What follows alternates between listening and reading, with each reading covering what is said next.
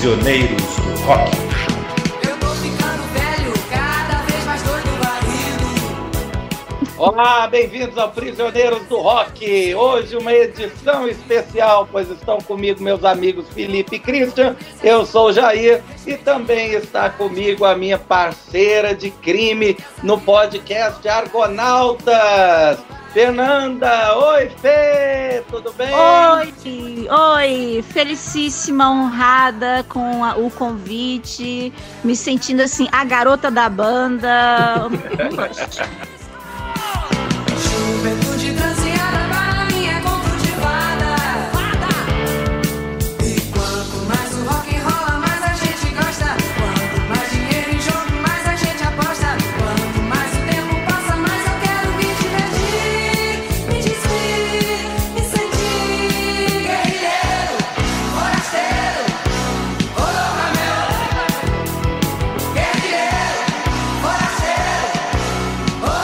Então, o tema, né? Hoje eu queria falar com vocês, ou melhor, ouvir muito o que vocês têm a dizer, na verdade, sobre a Rita Lee, que para mim é um ícone de várias coisas, de rebeldia, de ousadia, de criatividade, apesar de haver uma polêmica em relação ao talento vocal, que ela nunca disse que canta bem, e até de como música, né, de tocar, de que ela também disse que não toca muito bem. Apesar dela dizer tudo isso, está há décadas fazendo sucesso. E aí uma das grandes críticas que se faz a uma voz considerada pequenininha, feita dela, é de que ah, até eu posso cantar, o que é um demérito para o crítico, né, que ele se coloca como parâmetro baixo de qualquer coisa. Eu não conseguiria cantar verdade. nada dela, não é? Ah, se até eu, então eu não faço essa maldade contra mim mas admiro muito todas as músicas dela, mesmo aquelas que não foram feitas para durar, que, e agora ela se revelou uma grande autora também, né? Foi a primeira biografia que eu li em que ela não se colocou como um personagem perfeito, ou que as Uhum. coisas tinham alguma conexão entre si, que é bem da biografia, né? Vamos escrever alguma coisa e fingir que existe alguma ordem, algum destino nisso aqui. Uhum. E aí eu queria conversar com vocês que são grandes conhecedores, referenciadores, críticos e assim, com aquele veneno típico de quem conhece muito, que vocês falassem também a respeito da Rita Lee. Olha aí, muito bem.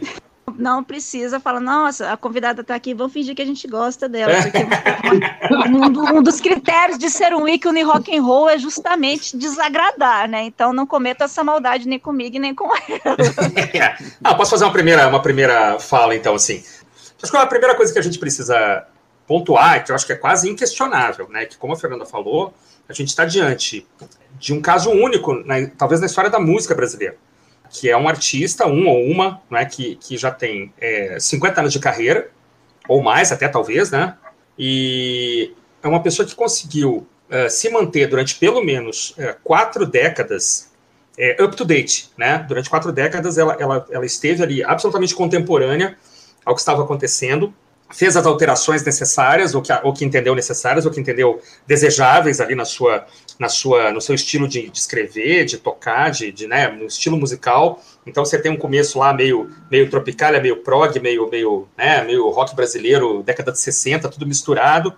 É, depois um rock and roll clássico na década de 70, né, com o, a Tutti Frutti, né, a banda lá, enfim, ela teve uma fase meiuca ali, meio, meio conturbada, que eu até não gosto muito, assim, no, dos primeiros discos solo, mas depois entra num rock and roll des, des, desbragado, né, com Tutti Frutti, uma coisa muito bacana, e já no final da década de 70, uma nova guinada, então, no início do relacionamento com Roberto de Carvalho, uma coisa meio pop, meio soul, meio blue-eyed soul, né, todo mundo sabe que Lança Perfume é a irmãzinha de Arafu Believes, né, dos Doobie Brothers, todo mundo sabe disso.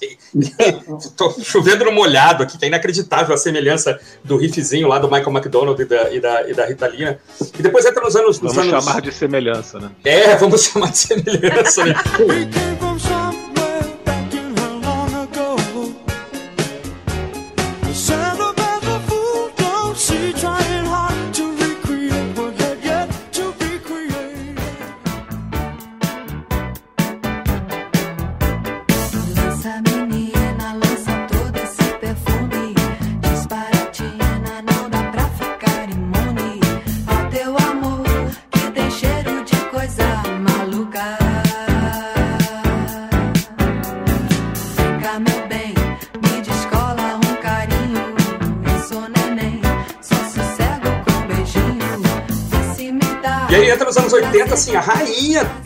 música brasileira, nessa né, quantidade de hits que a gente é capaz de lembrar. Eu tô sem nada aberto aqui, é, mas uh, sou capaz de lembrar de, sei lá, 10, 15 músicas que tocaram, fizeram sucesso, independentemente de ser tema de novela ou não, né? Que era uma coisa muito importante na época. Aí ela ainda invade os anos 90, invade o século novo, ainda conseguindo fazer algumas coisas ali. Eu lembro a última coisa que eu acho que eu achei muito legal foi aquela música da Leila Diniz, né? Que é muito, muito, muito bacana. E não é um feminismo é, tardio, ela já tinha canções né, feministas uhum. é, lá na década de 70, né? É, então não é nada, não é nenhuma novidade, assim, é, isso, isso não tem paralelo na história do rock brasileiro.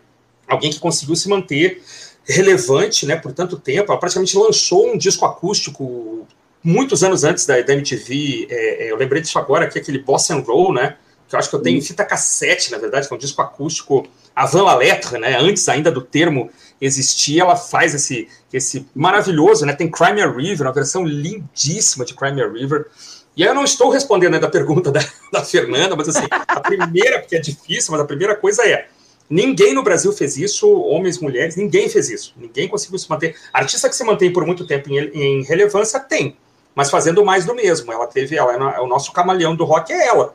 Né? Alguém que ousou alterar os seus, os seus rumos ali muitas vezes e mais, muito mais acertando do que errando. Né? Eu não gosto daquela musiquinha com o Jabor, é, Amor é Isso, Sexo é Aquilo, acho muito chato, assim, muito infantil, sei lá. É, não gostei na época, assim, mesmo, de cara, não é porque virou um hype, não, mas eu não gostei mesmo. Mas de resto, gente, assim, é, é muita qualidade, né, muita qualidade artística. E aí eu passo a bola e deixo para falar sobre a questão do talento, das habilidades, sei lá, eu deixo para depois, que ainda estou pensando a respeito. É, eu assisti dois documentários, um documentário do Arnaldo Antunes, que era o Loki, Uhum. E um outro documentário da, da Rita Lee, mais recente, um documentário assim na, na parte de 2010, feito para televisão, né? Hum. Onde entremeia né, parte de um show dela, onde ela já toca com o filho, né? É, Beto Lee, Beto Lee. É isso, toca com o Beto Lee. E, e ela conta, né? Ela conta histórias, né? Da vida dela, coisa e tal. É, e quando ela fala dos mutantes, tanto ela quanto o Arnaldo, né, eles falam uma coisa muito engraçada né, sobre os mutantes, que é, eram duas bandas. Né? Tinha a banda de meninos, né, que tinha os irmãos Batista, né, o Sérgio, o Arnaldo, mais uma gente, e tinha uma banda de meninas, né, que a Rita cantava com mais umas meninas lá. E o interessante é que eles falam no documentário, ambos falam que as bandas se uniram é, pela razão de que os meninos tocavam bem, e, uhum. mas cantavam mal. e as meninas não conseguiam tocar nada, mas cantavam bem. Né? Uhum. É, ambos falam isso. Né? E, e aí eles acabaram unindo e foi saindo gente, a vida foi puxando e acabou sobrando, né? O núcleo Arnaldo, Sérgio e a Rita. Mas as pessoas da sala de jantar, essas pessoas da sala de jantar, são as pessoas da sala de jantar. Mas as pessoas na sala de jantar são ocupadas em nascer.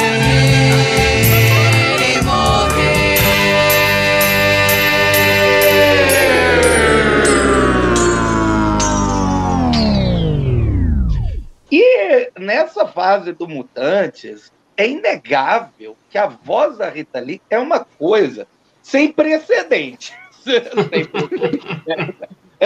é uma voz é, que é estranha, ela é aguda demais em certos momentos, é, assim, é caótico, ela não, ela não parece se esforçar em acertar o tom, isso é muito engraçado. É, até porque a música ficava quase atonal, né, em, algumas, é, em alguns momentos. Mas quando você vai analisar direitinho, por exemplo, vai pegar a Panis et Circenses né, e analisar direitinho, na verdade ela está fazendo um negócio dificílimo. Dificílimo. Dificílimo. Que, que você vai, é, vai tentar acompanhar é, e dali a pouco você percebe, pô, não consigo cantar isso aí não. Né?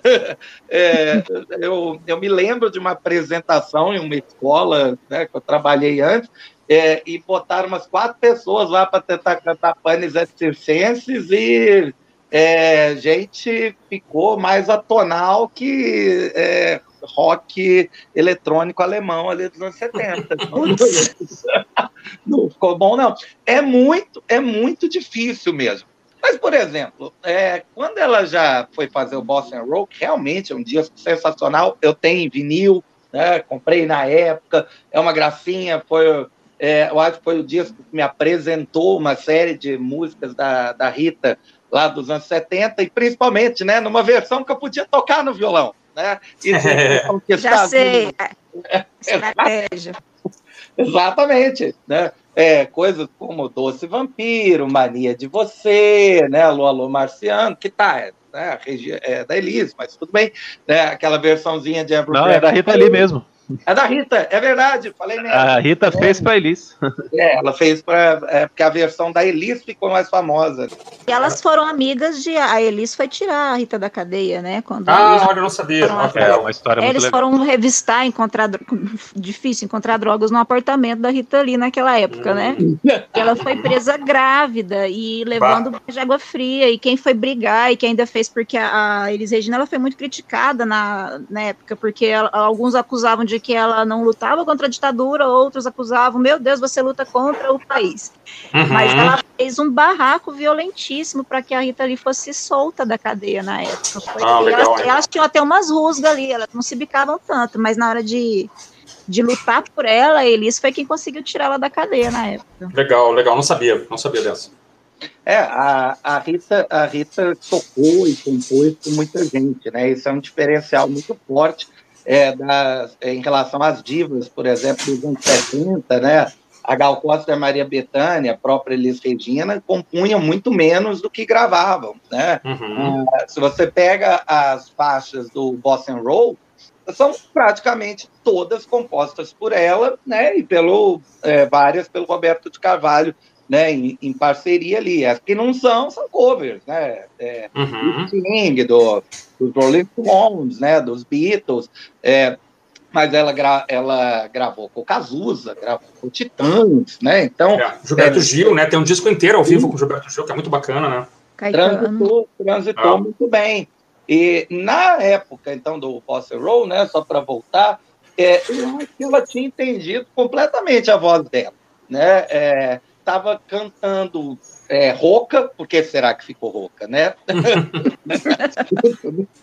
Também não dá para entender. Então estava uma voz mais sexy, né? Uma voz mais contida e com um arranjo bem minimalista que combinou muito bem, né? Que, que eu prefiro, por exemplo, do que as explosões é, de gritinhos lá de lança-perfume, né? Lá do, dos anos 80, por exemplo. Então, começando a talvez direcionar a pergunta, é, é assim, ela. Eu tô adorando a delicadeza, sabe? É. Todo mundo dando volta, né? Mas eu tô achando é. fofo, eu tô achando fofo. Então, agora, voltando tentando, tentando me aproximar da pergunta né, primária, né, o questionamento fundamental aqui dessa tese, né, que eu estou dando círculos ao redor. Todos estamos. Exato. É, eu vou dar uma de professor e vou dar nota. Tá? É, legal. vou dar nota. Eu acho que a nota começa assim, oito no tempo dos mutantes, cai para um cinco ou quatro em certas fases dos anos 70, muito por conta, eu acho, das drogas mesmo, é, da, do álcool, do cigarro. É, e nos anos 80 eu não consigo gostar dos gritinhos, eu acho que a, a produção não ajudava. É, nota 2.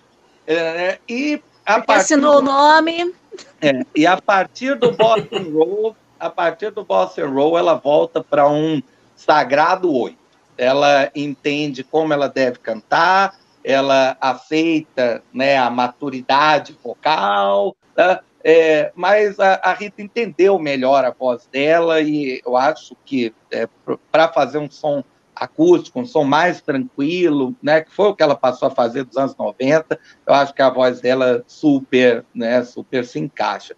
Mas realmente, né, voltando para a pergunta, e daí, né? Quem liga, né, para uma coisa dessa? Né? Só chatos, né? Ficam dando nota para uma artista tão, né, grandiosa assim. Vou passar para o Felipe para ele, né, é, basicamente refutar tudo que eu disse. Vai lá. Isso, por favor, Felipe. Você é a erva venenosa do grupo, eu acompanho. Vai lá. Olha o que foi meu bom José se apaixonar pela donzela. Dentre todas a mais bela de toda a sua Galileia. Sara, meu bom José, você podia. E nada disso acontecia. Mas você foi amar Maria. Não, então vou responder sem enrolação. Obviamente que ela é mais artista que cantora. Tem a menor dúvida. Primeiro porque ela é uma artista fenomenal. Ela tem, como o Christian falou, quatro décadas de carreira super relevante. Ela era uma mulher que teve que encarar o preconceito dos próprios integrantes das bandas que ela teve, tanto do Mutantes como do Tutti Frutti, que tratava ela super mal por ser mulher, por não cantar bem, por não tocar bem. Por ser mais jovem também, né? Talvez ser mais- é. novinha. Ela começou bem novinha. Ela, com 18 anos, estava tocando com o Gilberto Gil no palco de festival. Pois é, gente. Pois é, É. olha aí. encarou tudo isso, encarou o preconceito da, da elite da MPB com artista, com a mulher artista que fazia muito sucesso e que tratava mal o rock pra caramba, que falava que era uma música cerebrada, imbecil, que vinha dos Estados Unidos, né? Uhum. Tinha. E com tudo isso, ela conseguiu ser pioneira fazendo o, o Fruto Proibido, que é um marco da música brasileira dos anos 70, é um Uhum. marco do rock and roll brasileiro, um disco super importante. Depois ela conhece o Roberto Carvalho e eles começam a criar um som diferente dos dois, a partir já do Babilônia, né? Que ainda é com Tutti Frutti, já tem todo esse lado de, de- de colocar elementos nacionais para fazer um som pop e Uhum. também prestando muita atenção no que está acontecendo na música lá fora, como você falou lá, lança perfume, né? Uhum. é claramente copiada mesmo. Eles falam que copiaram, eles pegaram o riff e fizeram ali uma adaptaçãozinha mesmo. Todo mundo fazia isso. O Chic foi base para dezenas de músicas aí na banda Chic. E ao contrário do que o Jair falou, eu gosto muito dessa fase com o Roberto Carvalho.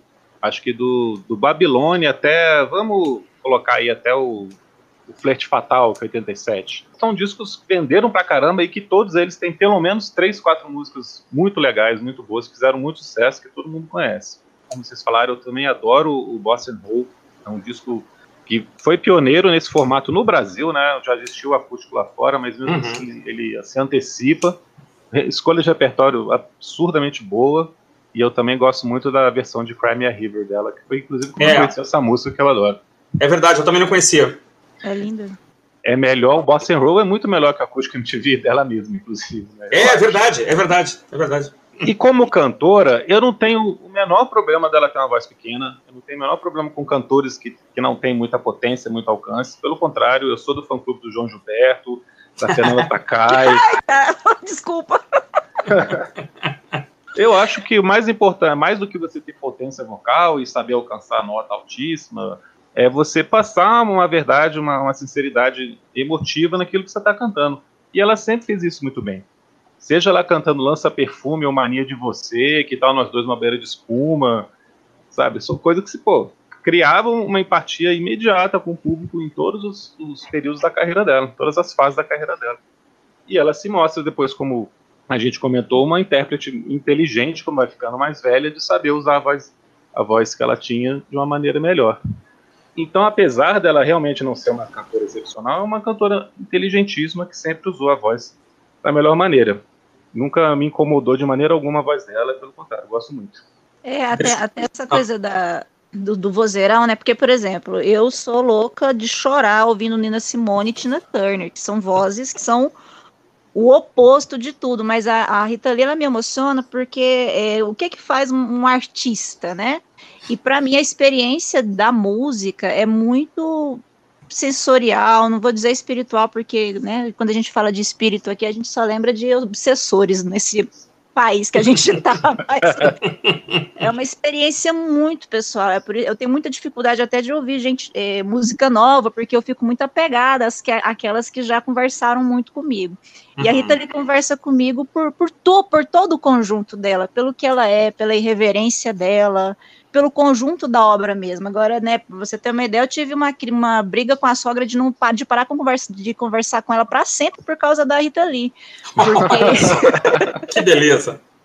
porque ela representa o que eu represento para muita gente também. Essa criatura meio estranha, com comportamento um pouco errático, difícil de colocar num rótulo.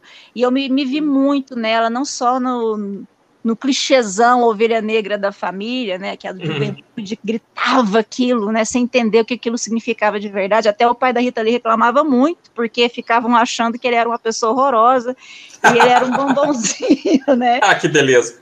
Mas ele reclamava, e não tem a ver com a história dela, até a história familiar dela é bem bonita, mas ela tem a- uma construção estética dela, da figura dela de aparecer, ela tá sempre desviando, ela tá sempre numa marginalidade que me agrada muito, de não é a bonitinha, mas também não quer fazer muita força para ser a diferentona, ela experimenta muita coisa, as letras dela são muito simples, e isso me agrada, porque muitas vezes as pessoas usam a coisa rebuscada para ser chato ou para parecer alguma coisa que.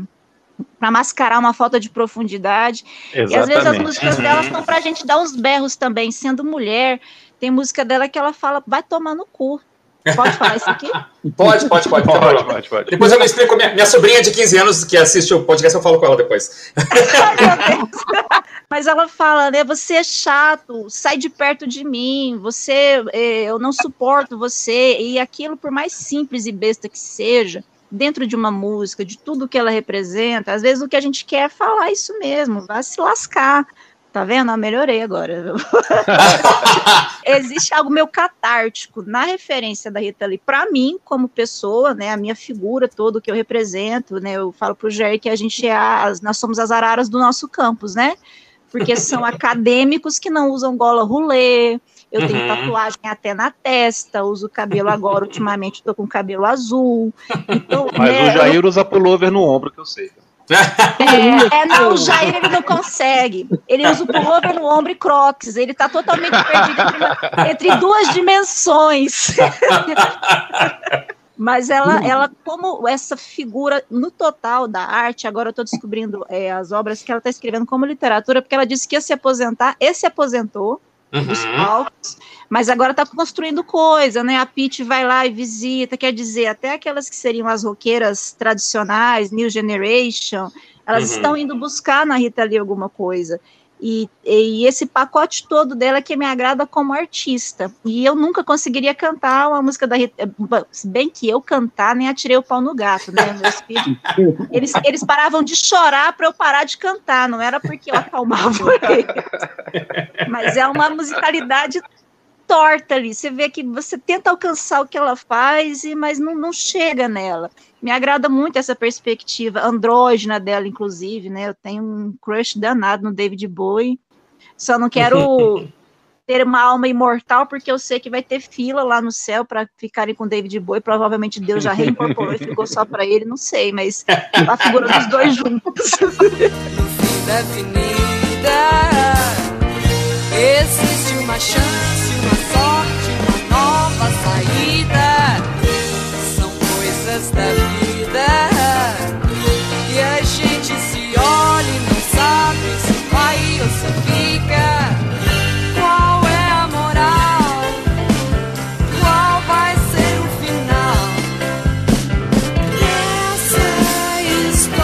Eu lembrei agora de uma história que a Fernanda estava falando da prisão da Rita, Ah. que a Alice foi lá visitar. Eu li um livro do João Marcelo Boscoli, filho da Uhum. Elis Regina, que ele conta que a Elis não conhecia a Rita, mas ficou super tocada com o que aconteceu. A Rita estava grávida do, do Beto Lee Uhum. e não estava mais usando drogas por causa da gravidez. E a polícia ainda assim disse que encontrou maconha Uhum. na casa dela. Ela foi presa, uma coisa bem espetaculosa a prisão, né?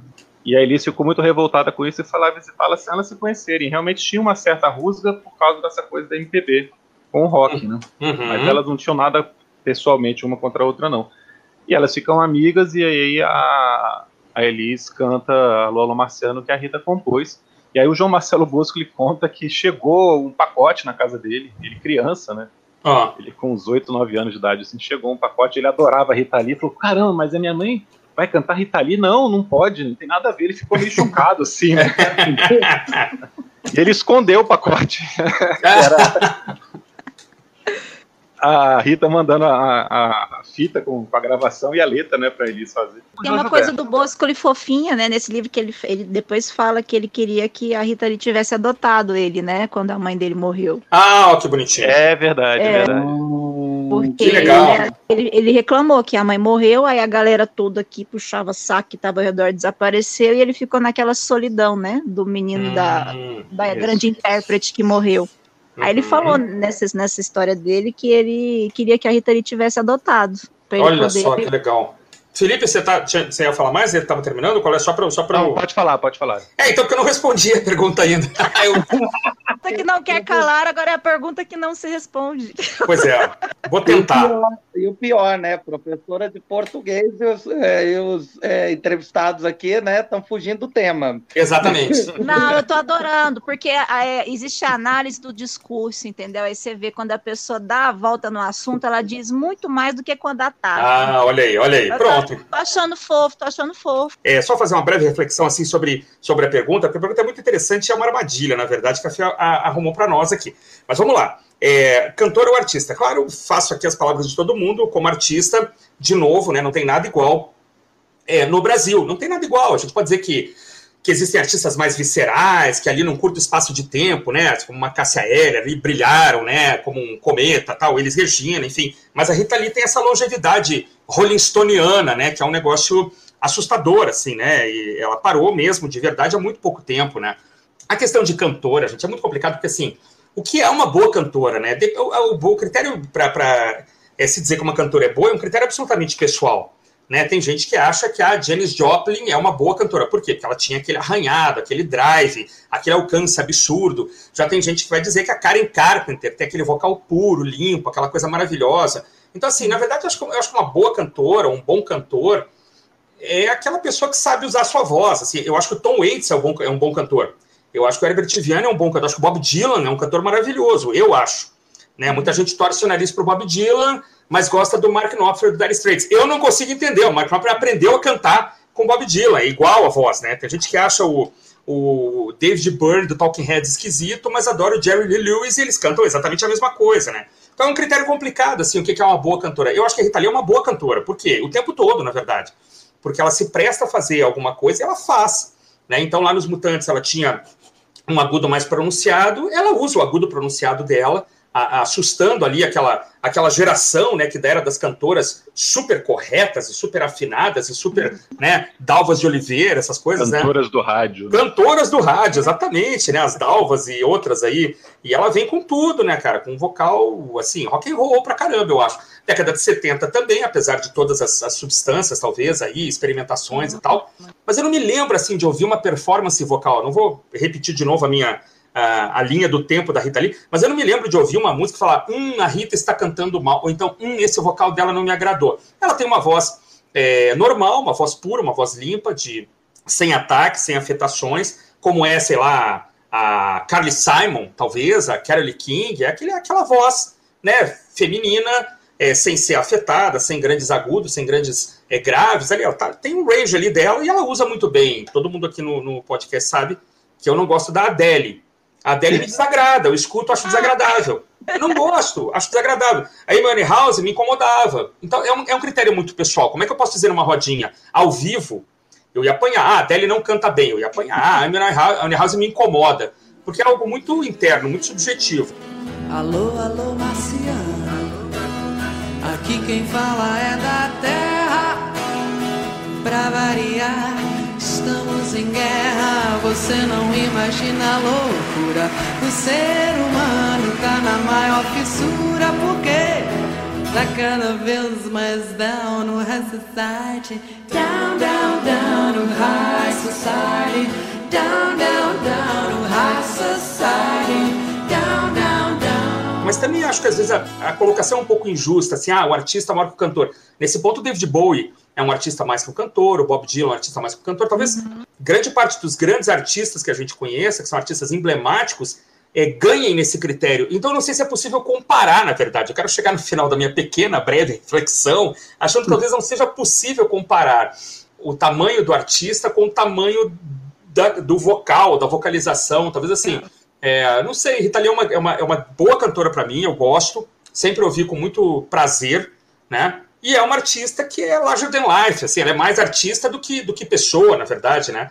É uma pessoa que daqui a. Uma artista, né? Que daqui a, sei lá, 50 anos a gente vai estar falando dela ainda e. E É, talvez não se lembre mais que cor de cabelo ela tinha em 78 ou em 88, né? Talvez isso não, não, não suma da nossa cabeça essas informações, né? Mas é uma artista de uma importância é, pro, pro, pro Brasil, assim como um todo, eu acho inquestionável, eu acho. Enfim. A Sandy é mais cantora que artista. É verdade, É verdade. é verdade. É verdade. Sabe o que, eu tava pensando? Esses programas de calor que os caras vêm, que ficam com aqueles vibratos gigantes, chatíssimos, mas que a gente não suporta ouvir. É, é mais ou menos os concursos de The Voice da vida, que os caras ficam, sei lá, passando Exato, mal no palco, como se estivesse dando uma dedada nas cordas vocais e a gente E é não só se isso, né? emociona. E é só isso, e é só isso. A pessoa só canta desse jeito. É, é. Mas, ô Fernanda, afinal, você, o que, que você acha? Assim, é cantora, artista, mulher, mãe, né? É multifacetado demais, né? O que, que você acha? É, é, para mim, ela é artista. Eu acho o mais importante é ser intérprete, né? Não só o cantor, porque quando você, eu, por exemplo, me emociono de chorar com as coisas. Legal. Então, às vezes, é, a, a- a interpretação que foi dada para aquela música me emociona. Não é só a questão do alcance que a voz vai, o que ela consegue manobrar naquela voz, como se fosse um instrumento de afinação perfeita. Tem muito mais do, da digital. É como se Uhum. fosse uma espécie de autoria, não importa o que a pessoa canta, quando ela canta, aquilo fica uma coisa dela. Então, para mim, ela é artista. E Uhum. por isso ela também é cantora, né? E isso de uma pessoa que escuta Tina Turner como se fosse indo para a igreja. né? faz sentido, faz sentido. Não, é porque para mim, se você, fa- você quer falar, vamos rezar agora, você fala assim, vamos pegar o réu, porque a Tina Turner cantou e destronou os Beatles. Agora eu vou sair correndo antes que vocês me matem, mas assim. Nada, não, pô, não, uma versão maravilhosa, uma versão maravilhosa. Eu acho uma versão maravilhosa. Pra mim, assim, de cantar pondo a mão no peito, fazendo todo o dramalhão possível na música. Pra mim, ela é uma É. grande cantora, sim. Por causa disso, porque ela consegue imprimir personalidade ao que ela vai cantar. E porque eu gosto muito da irreverência dela. Ela pega a música dos Beatles, por exemplo, um desses acústicos que ela fez pra MTV, e Uhum. faz piadinha com o bode, faz bé. É Ela verdade. É a Rosorren. Ona Rosorren. É, é, ela tira as coisas do sagrado, que é uma coisa que me incomoda muito, é fazer totem, sabe? Virar uma coisa que você não pode mexer. Ela vai lá e cutuca aquilo e transforma na coisinha mais prosaica e besta do mundo. É. Que é, que é esse não é um desrespeito, mas ela fala: olha, nada aqui é sagrado o suficiente que eu não possa dar uma sacaneada. Então, para mim, ela é, a- ela é cantora. Mas ela só é uma grande cantora porque ela é um- uma grande artista e é uma pessoa para quem a gente se espelha. No meu caso, que estou sempre no desvio, Uhum. ela é uma figura que, que conversa muito fácil comigo. Tá? O Legal. diálogo das músicas, do jeito dela, as entrevistas que ela dá. Eu não, eu não sou de ficar pegando pilha de internet, mas se alguém vai lá falar mal da Rita ali no perfil, eu vou lá fazer testão, entendeu? não mexe com a minha véia. Vou contar uma história engraçadinha aqui, bem rapidinho, sobre o. o- na, ah, na, na minha banda, o, o cara mais velho é o baterista, né? O nosso baterista já é um cara meio sessentão, né? Eu acho que ele já passou dos 60. Ele encontrou com a Rita Lee uma vez, já assim, é coisa de uns 10, 15 anos atrás, então ele já virando 50, né? E ele. E ele tava meio bêbado, assim, Rita, eu quero falar um negócio, eu te amo. E ela assim, ah, mas você é um menino. Ele ficou todo feliz, né? O cara 50 anos sendo chamado de menino. Ele ficou todo, todo pô, me chamou de menino. Eu- aí me apaixonei mais ainda. Imagina, se eu me encontrasse com a Rita, eu ia tascar um beijo na boca dela. Dane-se. Quem não chora dali,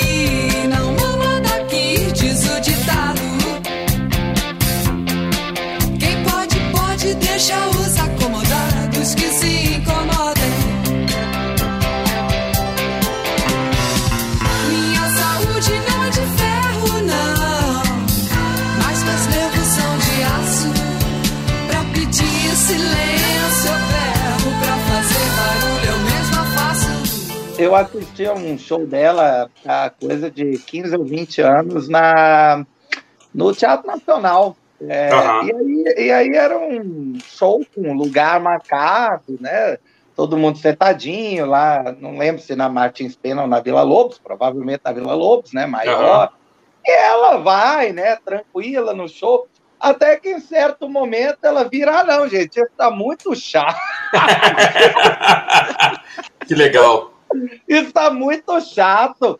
É, vamos sair dessas cadeiras aí, vir aqui pra frente do palco, né? Vamos dar uma dançadinha.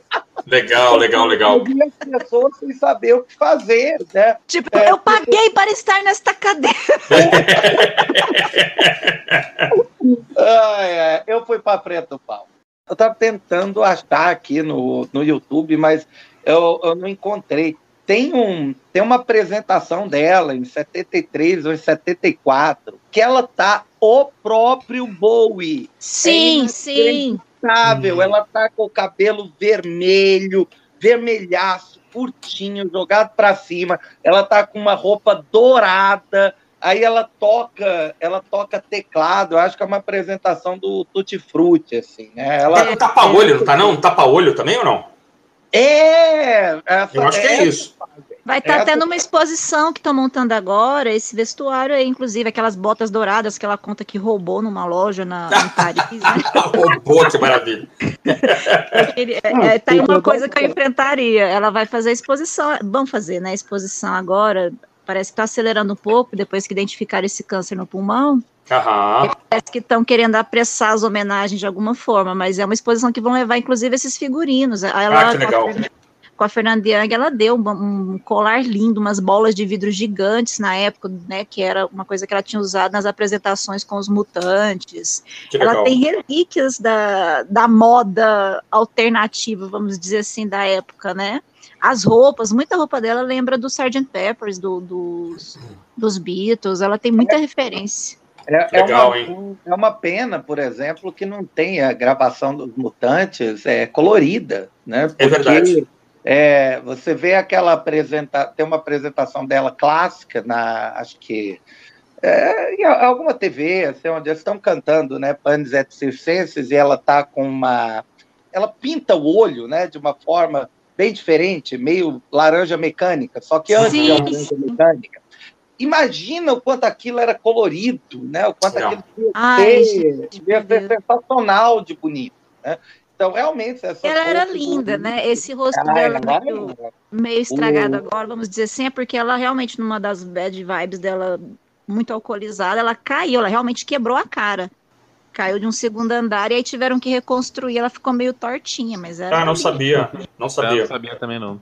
É, várias histórias trágicas. Pois é, mas olha, é, é, um- tem um período que os mutantes vão para a França, né? Eles vão tocar num, num festival é, em Paris e assim, talvez haja, porque assim, no Brasil a TV colorida, a gravação colorida chegou um pouco mais tarde, né? Já tinha isso aí na, na Europa e, e no Brasil demorou um pouco. Acho que no Brasil foi em 72 a primeira transmissão. Então acho que se pesquisar, se fuçar ali, é uma TV escandinava, uma TV é, francesa e tal, é capaz deles encontrarem coisa dos mutantes, porque tem foto dos mutantes Bem coloridas. provável, bem É. provável. É, tem o Se livro tem- dela, o favorita, que ela tem uma. Ela coloca um pouco do acervo. de- tem muita coisa em preto e branco mesmo, né? Que ela usou. Uhum, uhum. Mas deve, ter- deve ser uma coisa maravilhosa encontrar isso. Com certeza, é questão de fuçar, é questão de, de correr atrás mesmo. Muito bem, meus amigos. E aí? É, eu, não, eu não queria ter, porque a Fernanda não tem uma pergunta de bolso, não? Uma segunda para a gente seguir adiante, não? Eu ia, eu- quase que eu falei uma coisa, mas ainda bem, porque ia ser tão clichê. Eu, eu falei assim, gente, sejam, sejam gentis comigo.